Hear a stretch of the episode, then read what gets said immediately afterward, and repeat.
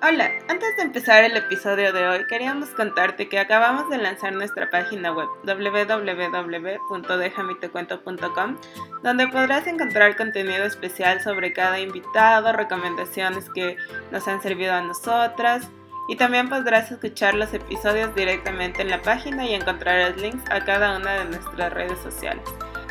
Entra a la página y cuéntanos si te gustó. Ahora sí, empecemos nuestro episodio.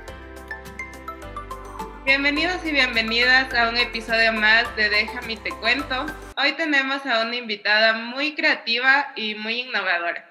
Es una persona que le encanta contar historias y es emprendedora. Tiene un emprendimiento llamado Dos y Dos y también fue parte de Hindú Emprendedor, que es de donde lo conocimos nosotras. Laura, bienvenida. Cuéntanos cómo estás. Hola, estoy muy bien. Muchas gracias por invitarme. Contenta de estar aquí. Laura, cuéntanos un poquito más de ti y yo quiero saber dónde aprendiste a aprender historias, de dónde nace ese gusto. A ver, yo soy comunicadora social, estudié comunicación social en la universidad, pero realmente que yo soy como, yo creo que yo soy comunicadora antes de ir a la universidad, o sea, en la universidad ya me formaron, me dijeron que era una noticia, cómo había que escribir una crónica, etcétera, pero yo creo que yo soy una persona que nació para ser comunicadora porque es que ustedes aquí pues me ven y todo de mí habla. Las manos, la sonrisa, los ojos, para mí es imposible no sacar lo que tengo adentro y contarlo. Entonces, siempre me gustaron las historias. Eh, chiquita, me, no, me encantaba leer, me gustaba mucho, pero en ese momento yo estaba en un colegio y en este colegio eh, digamos que mi grupo central era, eran, eran personas supremamente racionales y, y, yo era una niña muy sensible, muy creativa, hasta que encontré una amiguita que también era igual a mí. Y ahí descubrí pues que yo no estaba sola en el mundo porque es que batallar contra ese, ese racionalismo que me, que me rodeaba era muy duro. Entonces ahí ya mi amiga se llama María José, bueno, se llamaba, ella, se murió hace, hace un tiempo, y, y, ahí descubrí que, que, la sensibilidad, pues como que tenía como un partner y entonces entre, entre María y yo, pues nuestras conversaciones eran de libros. Empecé, mi primer libro que me leí en la vida era Ángela Becerra, eh, se llamaba... ¡Ay! Se me olvidó. No, no era El penúltimo sueño de Ángela Becerra. Entonces ahí ya eh, nada, aprendí que me gustaban mucho las historias, descubrí que me encantaba contarlas, que me encantaba escribir, que me encantaba eh, pintar, que me encantaba buscar maneras como de expresarme. Y creo que ahí poco a poco pues fui desarrollando la habilidad y claramente pues en la universidad y cuando estudié y en el trabajo que, que tuve durante un tiempo pues me fui entrenando y ya las veo en todas partes y ya es inevitable como no inventármelas en la cabeza pero, pero sí, creo que soy comunicadora de nacimiento y me formé. Y tú nos dices que siempre has tenido como este amor por las historias desde niña, pero ¿cómo esto te ha ayudado en tu vida diaria? Yo creo que, yo creo que totalmente. Yo creo que las cosas que pues he logrado en mi vida, y no me refiero como logrado en términos económicos y cosas eh, sino como los, las conexiones que tengo en mi vida, los amigos que tengo en mi vida, los he conseguido gracias a las historias.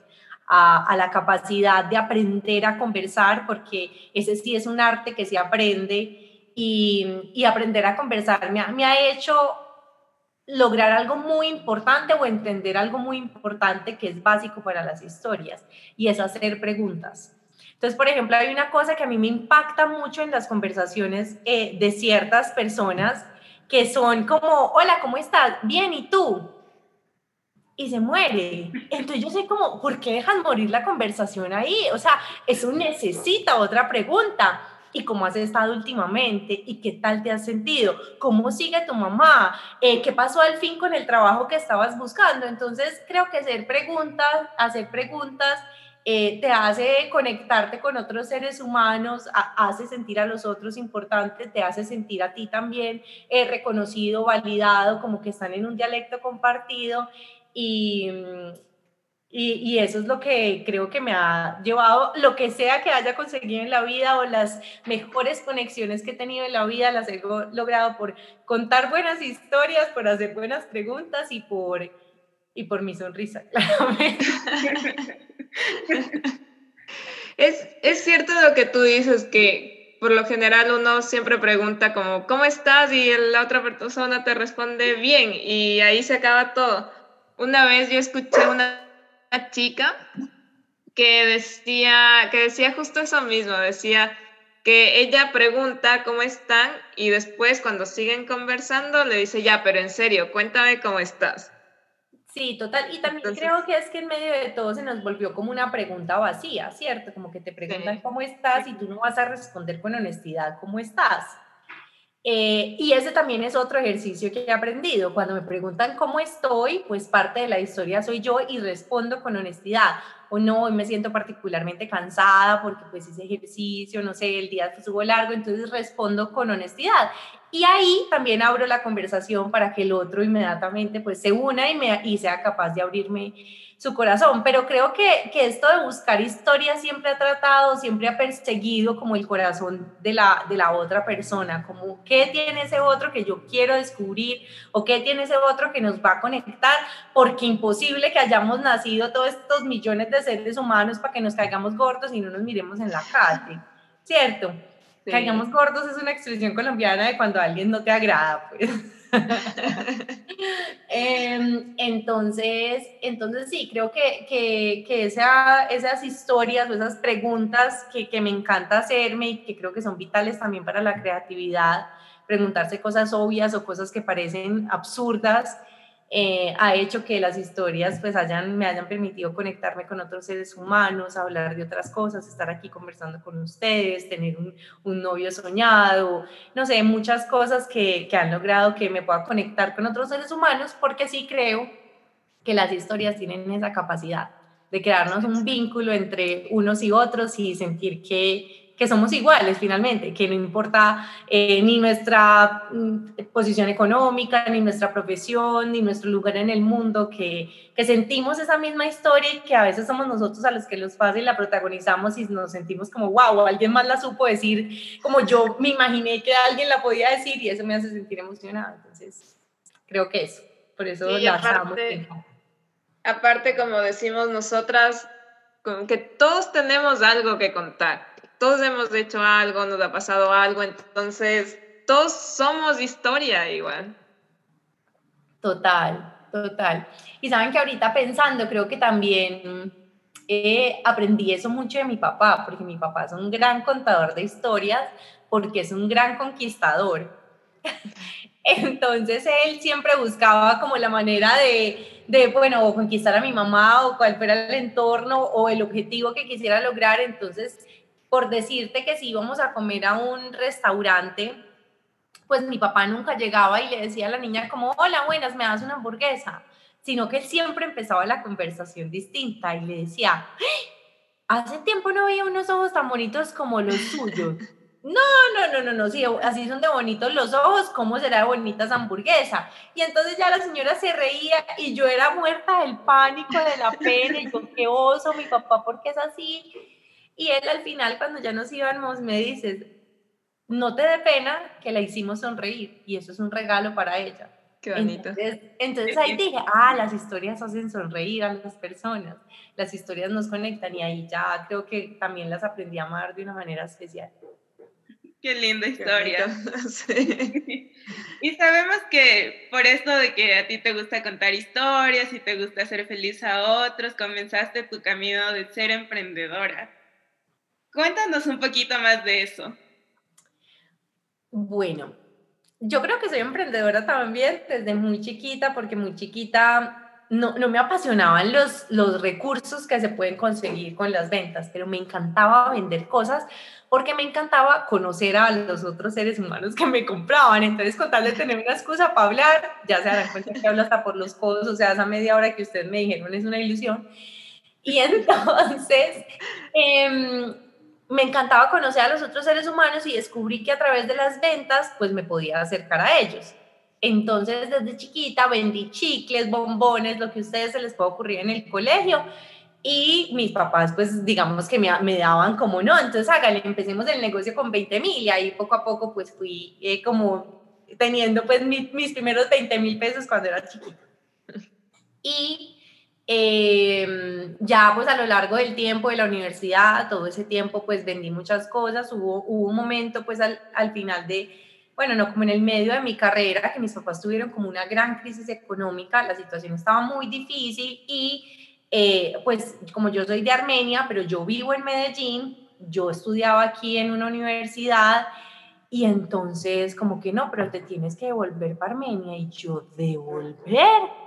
No, y a vivir con ustedes, o sea, yo ya llevo aquí viviendo dos años, yo no me voy a devolver y ellos como que, pero es que no podemos pagarte más tiempo en la universidad, o sea, y yo pues lo que haya que hacer y lo que yo tenga que vender y empecé con una cajita de dulces en la universidad eh, es una universidad pues muy, muy play, eh, entonces yo con toda mi actitud y mi cajita, todos los descansos me iba caminando por la cafetería y como me encanta conocer personas, entonces yo le sonreía y yo, hola, ¿con qué vas a endulzar tu tarde hoy? ¿Qué tal este postrecito después del almuerzo? Y ahí poco a poco pues descubrí que esa cajita de dulces era una mina de oro y gracias a eso me pude pagar gran parte de la universidad. Entonces descubrí pues y ahí claramente también hay una historia porque yo no llegaba y le decía, hola, no, mira, sí, es que tan amable para que me compres un chip. No, es que, ah. Sino que yo llegaba pues como con un cuento distinto, algo disruptivo que la gente decía como que, como así que voy a endulzar mi tarde? Pues sí, pues porque no me endulzo la vida aquí. Entonces ya mm, se generaba como una sonrisa, una conexión y terminaba comprando. Y así fue, entonces ahí pues durante todo ese tiempo también fue emprendedora pero luego eh, me gradué de la universidad, yo ya vivía sola aquí, pues las responsabilidades eran muy altas, entonces conseguí un, un trabajo en el que eh, trabajé casi seis años, eh, trabajé en una agencia de mercadeo digital, creando precisamente historias para, para otras marcas. Y allá pasé delicioso, lo di todo, gocé, me encantó, pasamos muy ricos, tenía un jefe espectacular, eh, en verdad que yo, que yo pues creo que gracias a él yo pude sentir que una persona como yo podía encajar en, en un universo laboral. Si, si no me hubiera tocado él, yo creo que yo no lo hubiera logrado porque él era flexible, entendía mis maneras de, de crear, entendía que yo iba muy rápido. Eh, y pues me aceptaba de esa manera, pero donde a mí me hubiera cogido en un cubículo y me hubieran metido y me hubieran dicho, esto es un manual de comunicación, coja y replique y replique, niñas, o sea, yo creo que yo no hubiera podido lograrlo, o sea, yo hubiera renunciado y renunciado y renunciado trabajo por trabajo. Yo me lo encontré a él por de buenas y, y pues gracias a él aprendí todo lo que, lo que, pues lo que pude haber aprendido en ese, en ese tiempo, hasta que ya siempre tuve mi voz emprendedora por aquí, durante todo ese tiempo también vendí otras cosas, pero ya sentía que era mi momento, que ya iba a cumplir 30, que, que necesitaba, o sea, que yo quería creerle a mi voz, porque es que no le había creído durante mucho tiempo. Entonces dije, no, le voy a creer y entre más le hacía, eh, pues más pensaba que le iba a creer, esa voz más duro me hablaba y me decía, hágale pues, ¿y cómo? Pero hágame realidad, pero usted qué está esperando. Y en esas em, empecé pues una relación de pareja, que es mi relación de pareja actual, y empieza mi novio, que también es emprendedor, él es un gran arquitecto eh, colombiano, y empezó, ¿y si renuncias? Ay, no, es que mira que yo veo que eso te gusta tanto, pero ¿por qué no lo haces? ¿Pero por qué no lo intentas? Y yo, no, no, no, no, no, no, no, no, espérate, eso es con calma, ¿cómo se te ocurre que yo voy a renunciar para esto? Pues porque es que a fin de cuentas, no, esto, esto todavía no es nada. Cuando yo empecé con 2 y 2, 2 y 2 era una página en Instagram donde yo tenía algunas libretas y les tomaba fotos a las libretas en paredes bonitas, no era más entonces yo, no, no es el momento, no, no, espérate. Y él como que, ay, tú tienes mucho potencial, ponte a pensar lo que haces en la agencia, finalmente lo vas a hacer para ti. Y yo como que, bueno. Y ahí ya hubo un momento en el que dije, pues le voy a creer, porque ya claramente me sentía más, más incómoda en el trabajo, cuando había una reunión y a nosotros nos sentaban a, a, trabajar, pues o hacer lluvias de ideas, eso a mí se me ocurrían por borbotones y hubo la última reunión en el que no se me ocurrió media. Yo era así, no, que si hacemos esto y yo era, es que, ni idea. O sea, no se me ocurría media, no, la, no cogía nada, nada. O sea, fuera de base, yo estaba en otro lugar absolutamente ausente y esa tarde me fui caminando para un cafecito eh, y dije como que yo creo que es mi momento. Creo que 2 y 2 y el 2020 tienen los mismos números, ese va a ser mi año. Yo por ahí me voy a tirar y yo no sé si eso es una casualidad, si es una coincidencia, si eso es mentira, si yo me lo voy a inventar y será la única excusa válida que yo encuentre, pero yo lo quiero hacer. Y, y entonces ya llegué y llegué pues a, a la casa y le dije, y le dije a mi novio, listo, voy a renunciar. Y él ya, ay, no, ¿cómo así? No, pero entonces espérate, es que todavía no tenés ni un producto. Y yo, ah, no, pero todo este tiempo que me has dado cuerda y ya es que no, ¿cómo así? Y entonces él como que no, no, esperemos, no sé qué, esperemos, saquemos un producto. Mira, porque es que si tú renuncias ya, ese, ese producto se va a demorar unos tres o seis meses en hacerse realidad.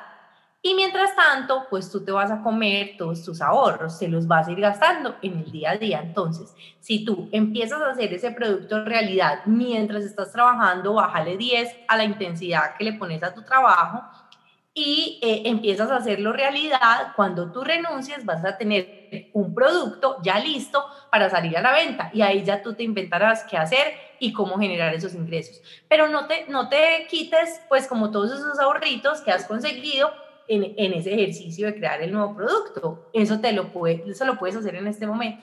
Y yo como que no, pero tiene demasiada razón, o sea, eso suena demasiado lógico, tiene, es la verdad. Y entonces empecé a crear el nuevo producto, que nuestro primer producto fue nuestra libreta de colores del secreto de los colores. Y ahí, entonces ya cuando me entregaron el, el producto, fui y, y, le dije a mi jefe como, hola Juan, no, no sé qué, podemos hablar. Y me había sacado el cuerpo como tres días seguidos. Y entonces ya un día le dije, no, Juan, y es que verdad es importante, podemos hablar. Y él como que bueno, y nos sentamos en una salita y yo todo el tiempo pensé que le estaba diciendo mentiras. y yo le dije, que bueno, no, hola, ¿qué más? Y me dijo, es que no me vaya a decir que va a renunciar.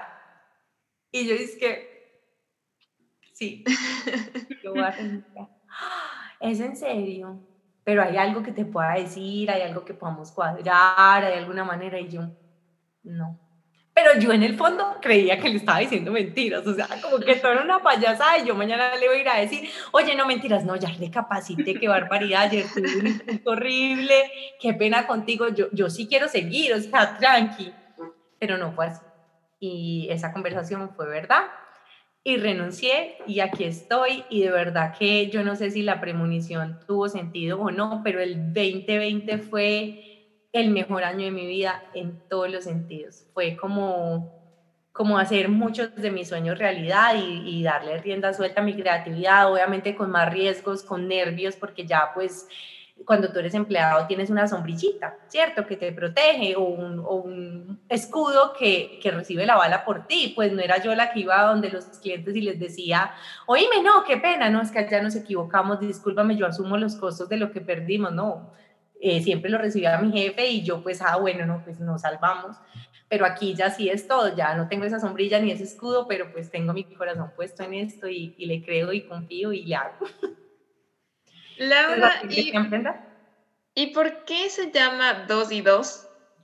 Bueno, imagínate que nosotros, em, bueno, cuando yo empecé, yo, pues como les digo, esto era un hobby, eh, realmente yo solo hacía frases, que eso ahorita les cuento pues también parte de esa historia, que ahorita no se las conté. Eh, yo solo hacía frases y yo pues quería montar eso a Instagram como por, porque es mi hobby, porque me gustaba tomar fotos a mis frases y ya. Y entonces empecé a buscar que estuviera disponible porque yo quería que se llamara dos, dos solo. Y nada, no estaba disponible y yo no, qué rabia. Entonces empecé dos y dos, dos más dos, dos con dos, dos por dos, pero que tuviera dos. Y dos y dos estaba disponible. Entonces dije, bueno, no, la voy a dejar dos y dos, como les digo, niñas, sin ninguna pretensión, o sea, nada, o sea, por, por hobby. Y eh, al tiempo ya, fuimos, ya fui sacando pues como una camiseta eh, para una Navidad, como por jugar, por ver qué pasaba. Y ahí eh, le dije a mi hermana, como ve, yo creo que pues para esta camiseta, para la etiquetica de atrás necesitamos tener un logo. ¿Qué logo me inventaría? Y entonces empezamos en un café a rayar y les voy a mostrar. Entonces si uno hace un 2, ¿cierto? Normal, el 2 normal, pero luego hace un 2 al revés, queda 2 y 2 y forma el corazón. Entonces es 2 y 2. Y eso para mí fue la, la revelación de la vida. O sea, yo como que, ¿qué? O sea, no puede ser que yo en este grado, pues, o, o, que lo que yo quisiera proyectar en, en una marca, pues resulte justamente coincidiendo con, con un logo que nos inventamos en un café. Y así nació el loguito y entonces ahora me parece que dos y dos es la cosa más linda porque pues para mí tiene como esta ancla de que tiene sentido que se llame dos y dos. Y por eso decidí llamarlo dos y dos. Qué lindo. Y ya que nos contaste como un poquito la historia de cómo fue y cómo empezaste, ya ahora que estás en el camino de ser emprendedora, ¿qué, qué ha sido lo más difícil para ti? Para mí, confiar. Como se, porque es que, a ver, yo, yo creo que todos los emprendedores, antes de lanzarnos como al charco y hacerlo realidad y como apostarle todo nuestro tiempo y pues nuestros ahorros o nuestro dinero, tenemos dudas en la mente y tenemos dudas de lo que escuchamos cuando éramos chiquitos o de lo que nos dijeron, ¿cierto? Entonces, eh, como yo crecí en un entorno que era tan racional, a mí todo el tiempo me decían, pues que yo tan romántica, que si es que yo pensaba que yo iba a vivir del aire, que si es que yo pensaba que, que uno podía vivir de estas bobadas que como así que, que las personas, pues que en qué momento yo creía que la gente vivía del arte o de la creatividad o de, o de escribir frases, que yo en qué mundo vivía, pues que me bajara de esa nube. Entonces, claro, cuando yo empiezo a ver que yo lo voy a hacer realidad, pues esas voces salen al acecho y empiezan a decirme, pero esas bobadas suyas, mija, ilustra que usted va a vivir de eso entre comillas, vivir de eso, porque también hace poco tuve una conversación muy linda con una amiga que amo y me decía, es increíble que digamos vivir de eso. Es que para vivir solo necesitamos agua, aire, chispa divina, alimento. Uno no vive de lo que hace. Uno sirve a través de lo que hace, pero nosotros para vivir necesitamos aire, agua. Y en ese momento me dije a mí misma, como que ve, y todo el tiempo que me dijeron que uno no vivía del aire, pues del aire es que vivimos, ¿cierto? Entonces, qué ironía, les hubiera respondido, ¿cómo así es que si nos quitan el aire, ni usted ni yo estamos vivos? Entonces, entonces dije, como que es verdad que, que, que no vivo eh, de esto porque vivo de, de, mi entusiasmo interior, de otras cosas, de, del amor, de, de otras cosas que están en mi interior y 12 es mi manera de expresarme y a través de él pues hago un servicio para otras personas y pues genero unos recursos que me, que me ayudan a sostener o que hacen que yo pueda tener pues una vivienda, em, no sé, lo necesario para, para sostener pues como los órdenes de la vida.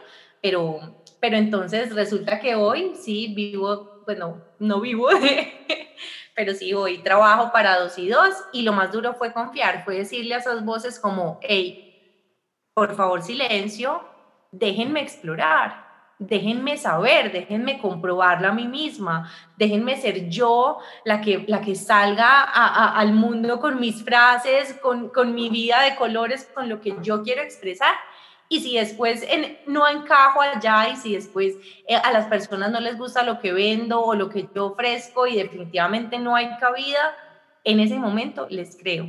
Pero déjenme bajar estas ideas, hacerla realidad, permítanme tocarles la realidad y si tienen razón, cambiamos el rumbo. Pero yo quiero, quiero saber qué pasa si las aterrizo, si, si dejo de, de tenerlas aquí todo el tiempo, además porque no hacer y las ideas realidad, a mí me afectaba mucho mi autoestima, porque todo el tiempo yo tenía muchas ideas y esas ideas en el tintero, por aquí en el pues, el encéfalo o lo que sea que nos habita, no haciéndose realidad, todo el tiempo que tenía una idea nueva, el cerebro me decía o el corazón me decía, pero ¿para qué? Si igual no la vas a sacar, pero ¿para qué si no la vas a hacer realidad? Le permití pues como que tocar la realidad y, y, gracias a ellas eh, siento que, que he conseguido o he logrado muchas cosas que a mí me hacen sentir contenta, plena y me hacen sentir que estoy cumpliendo mi propósito de vida. Porque, porque dos y dos es esto, o sea, yo siento que yo vine al mundo a hacer esto que hago con dos y dos, a contar historias, a escribir frases, a, a llenarle el mundo de color a las personas, a que las personas sientan que hay una vida que no es a blanco y negro y que hay una manera distinta de hacerse el twist en cualquier momento y que digan, wow, es que verdad que la vida es esto porque se nos olvida todo el tiempo, ¿cierto? Sí. Se, nos, olvida y creemos que la vida es lo otro que no es, que la vida es la rutina, que la vida es un trabajo agotador, que la vida es em, estar todo el tiempo pensando en el futuro, pero entonces de repente yo quiero estar ahí o con dos y dos quiero estar ahí para que las personas digan como que, wow, ¿verdad que la vida es otra cosa? ¿Verdad que es esto que, que yo sé que todos cuando éramos niños sabíamos que era cierto. A nosotros nos podían decir, mira, es que el arco iris no existe y los unicornios tampoco, y nosotros mirábamos a los adultos y con total seguridad les hacíamos, ah, qué aburrido. Cierto, pero ahorita nos dicen es que los unicornios no existen y los arcoíris no existen y nosotros decimos, tienes toda la razón. Y a un niño que nos pregunta, le decimos, es que el arcoíris no existe, los unicornios ya no existen. Y se nos olvida hacerle la pregunta, ¿y tú por qué crees que existe el arcoíris? ¿Y dónde has visto un unicornio? ¿Y cómo te los imaginas?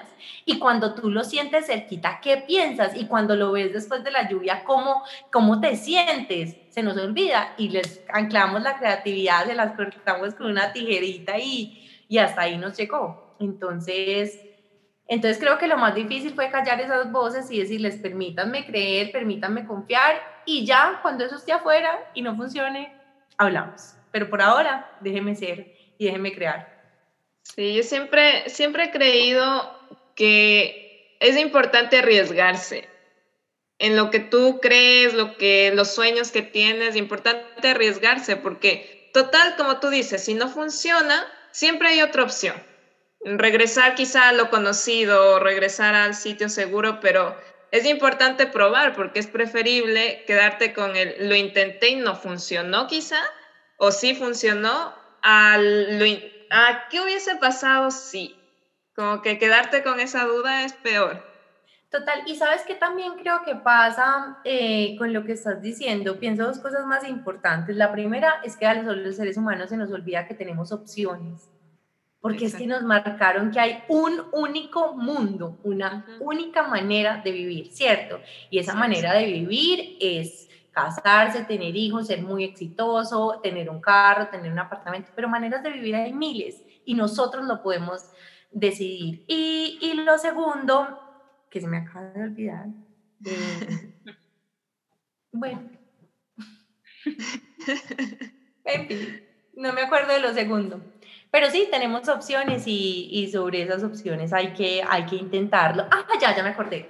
Y sobre todo, que nos dijeron que arriesgarnos y que salga más significa que no hay plata o que no hay dinero en retribución. ¿Pero por qué?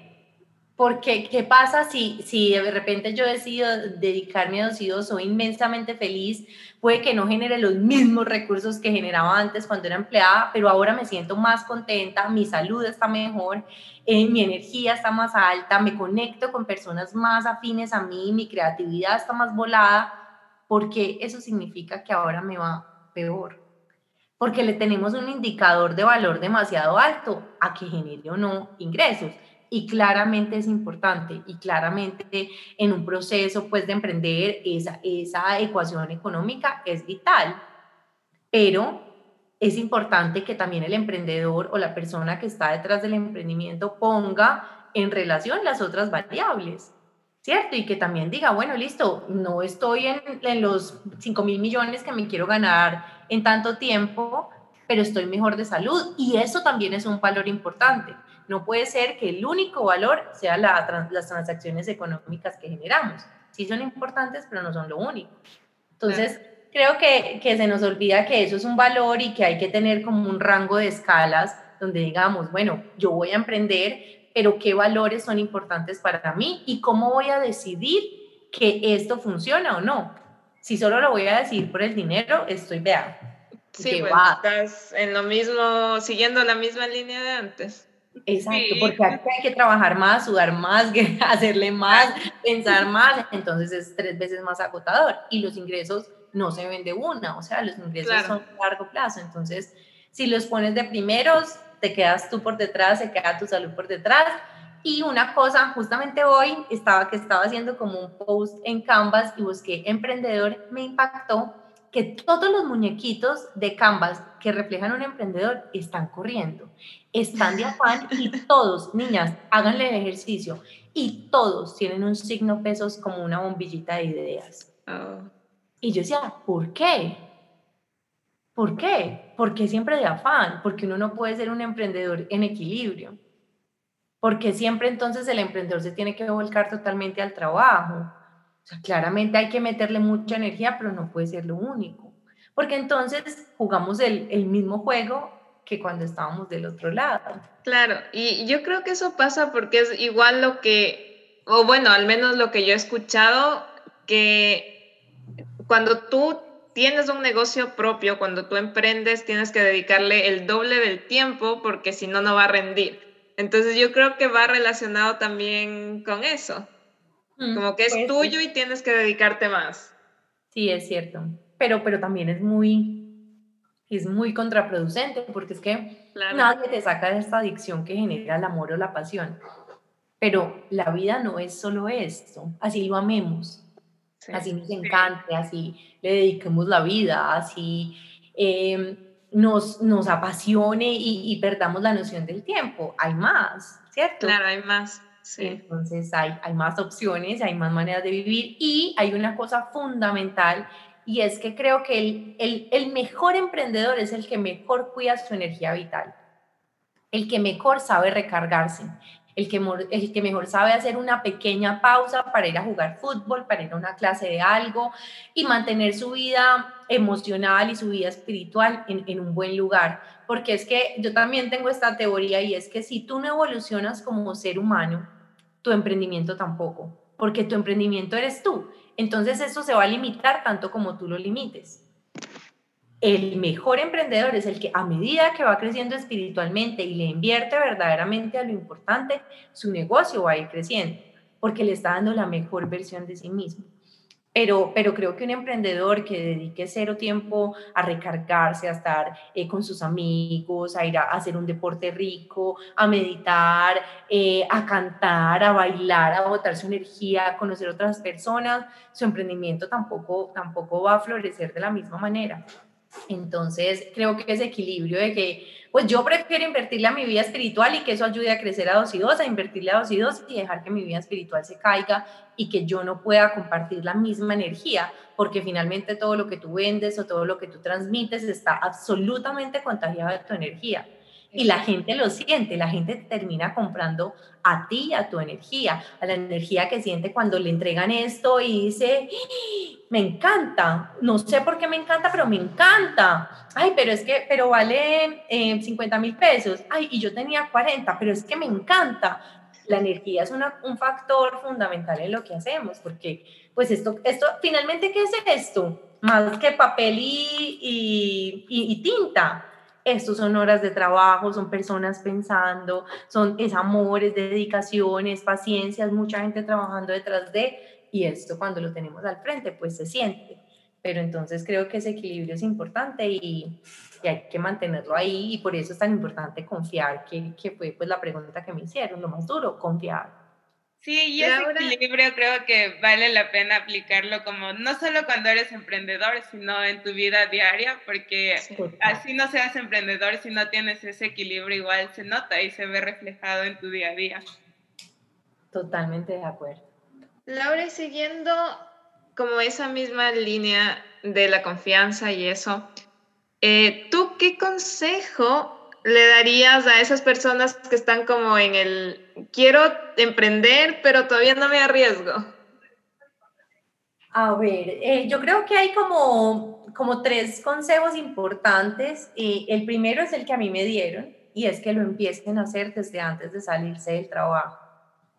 Porque, porque eso sí te da una satisfacción distinta, porque eso te muestra que eres capaz como de, de meterle la pasión que necesita, de meterle la, la horita extra a, tu proyecto y entregarle eh, algo de ti. Entonces sí pienso que ese fue un muy buen consejo que me dieron a mí y que yo valoro infinitamente que, que haya sido así. Entonces sí, como que se, se traten, traten de intentarlo antes, antes de. Em, dos, que lo escriban que escriban en un, en un lugar como que qué es lo que verdaderamente sueñan de, de, su emprendimiento. Porque también hay muchas personas que sueñan con, con ser emprendedores y después, cuando ya les dices como, ¿y en qué te sueñas? Es una idea tan etérea, tan mezclada, tan confusa, que donde renuncie mañana y empiece a hacer su plan o su, o su idea un poco más conceptualizada, se va a sentir en un encarte máximo. ¿cierto? Entonces sí, yo sugiero como, como bueno, si, si lo vas a soñar y lo quieres hacer, pues dale como una formita. ¿Qué quisieras? No, yo quisiera crear productos que despertaran la inspiración de las personas. A mí me parece que estos referentes hacen cosas que a mí me fascinan. Eh, yo quisiera estar en los lugares donde ellos están. Eh, a mí me encanta eh, servir a las personas, entonces yo estoy dispuesta a hacer cosas para, para servir. Eh, a mí me parece muy chévere crear, entonces yo voy a compartir esa creatividad a través de mi, de mi idea o, no sé, muchas cosas que le ayuden a dar forma a, eso que tienen en la mente para que cuando salgan, pues no sea como yo quiero montar un, un local de jugo de mango. ¿Y qué vas a vender en ese local? No, pues jugo de mango. ¿Y a quién le vas a comprar el mango? No sé, al señor del mango.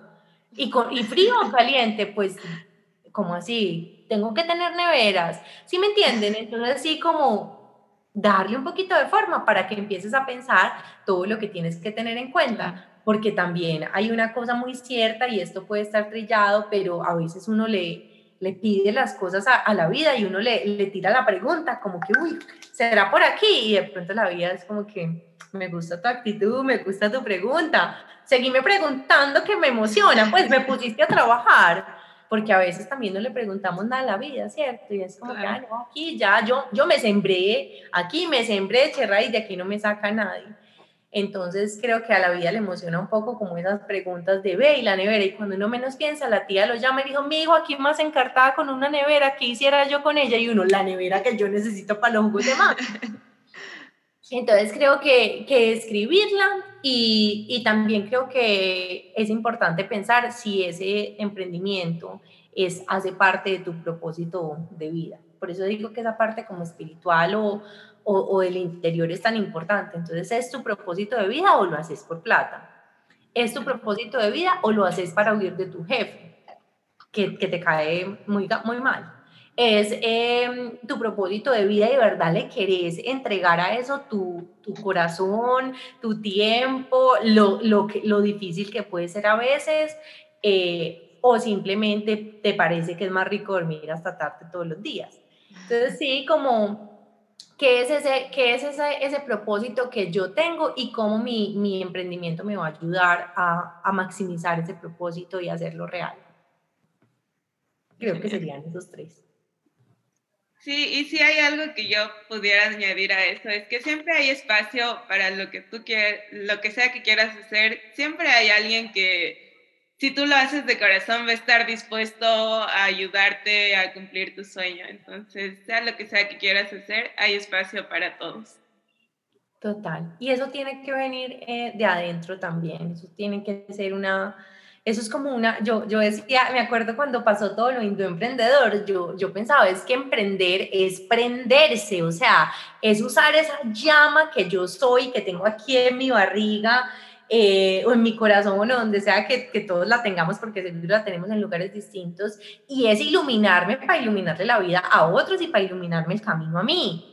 Si yo soy una vela apagada, pues gracias por tu tiempo, pero si yo soy una vela prendida y yo estoy encendida, pues logro conexiones porque eso atrapa, porque eso gusta, porque eso nos conecta, porque vemos, hay otra frase que también me encanta que aprendí hace poquito y es, verte ser tú me dan ganas de ser yo.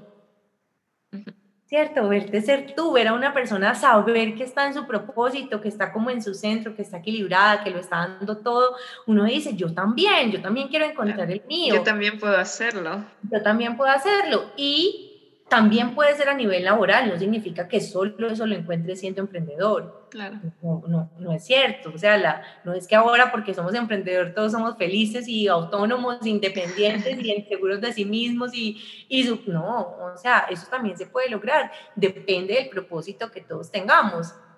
Y también hay otra frase ahí que me gusta mucho y es, cuando tú quieres servir, cualquier lugar es posible no importa, tú también puedes estar en, una empresa y dar lo mejor de ti y ser, y ser mini em, intraemprendedor. Y también puedes estar como emprendedor y dar lo mejor de ti y lograr grandes cosas o, grandes momentos. Y también puedes eh, mañana no tener nada y dedicarte a, pues, a la única oportunidad que haya, que de pronto es hacer arepitas en la casa y venderlas. Y también puedes hacerlo con, el mismo propósito, pero el servicio tiene que estar ahí por encima de todo, independiente de lo que, de lo que uno haga. Sí. Sí, el, el dar lo mejor de ti, claro, como tú dices, en todo, porque si no es como que solo lo haces por hacer y no, no tiene sentido tampoco. Sí, y, y hoy, hoy, hoy, estuve, yo hago como unas clases de telas eh, donde uno se va y se trepa por allá y eso es muy miedoso, a mí me da mucho susto. Y hoy justamente, justamente pensaba, ¿yo por qué vengo a estas clases? Pues es que yo soy una alumna muy mala. Yo, yo, yo pues, o sea, las, mis, mis otras compañeras se trepan allá y eso son las alturas y, y, en dos clases ya están máximas y, y yo a duras penas me puedo subir. ¿Yo por qué vengo aquí? Y yo decía, yo vengo aquí por el solo disfrute de intentarlo. No puede ser que hasta que yo no logre ese objetivo, yo no voy a ser feliz viniendo a clase. Yo estoy contenta porque yo vengo aquí a disfrutarlo y ese y hacerlo lo, eh, con hacerlo lo disfruto, pero eso ya es suficiente. No puede ser que yo sea feliz el día que me trepe con mis compañeros y que el resto de las clases sean perdidas, eso no vale. Y creo que ese es un punto súper válido para tener en cuenta en tu día a día, de hacer las cosas por el simple hecho de disfrutar. Tienes toda la razón, así es. Iba a decir que muchas veces en, ese, en esa búsqueda de la perfección nos olvidamos de vivir y de disfrutar. Entonces, claro, no hay que estar siguiendo esa perfección y hay que estar igual más presentes en lo que estamos haciendo. Así es. Ya se darán cuenta que yo soy un, como un, un cajón de frases y siempre tengo una frase para resumir. Pero es que también hace un tiempo con un amigo muy, muy especial y hablábamos del hacer, ¿cierto? Y si saben qué hacer, se escribe H-A-C-E-R. Y decía, eso tiene mala ortografía, porque es que nosotros no vinimos a hacer, nosotros vinimos a ser. A-S-E-R. Y, y la acción nos permite, a, a, través de la acción, nosotros somos. Pero no puede ser que nos dediquemos a hacer, hacer, hacer, hacer, hacer, hacer. Todo lo que tengo que hacer, hacer, no es lo que yo puedo, lo, porque yo hago cosas para hacer, para ser yo. Entonces, a mí esto me pareció bonito y, y, me cambió como la percepción de la lista de tareas que yo tengo, porque si no, son un, un montón de pendientes por hacer diferente a yo te, algo esto tiene de mi ser, entonces voy a generar esa acción para compartir mi ser. Qué bonito. Ay, hombre. bueno, Laura, pienso que podríamos hablar un montón de tiempo, un montón de horas y ha sido súper entretenido escucharte, de verdad con cada cosa que te hemos preguntado, nos has dicho, nos has enseñado algo, un poquito de ti, un poquito de tu historia. Entonces te queremos dar las gracias por ser parte de Déjame Te Cuento y esperamos tenerte en otra ocasión aquí también con nosotras. Claro que sí.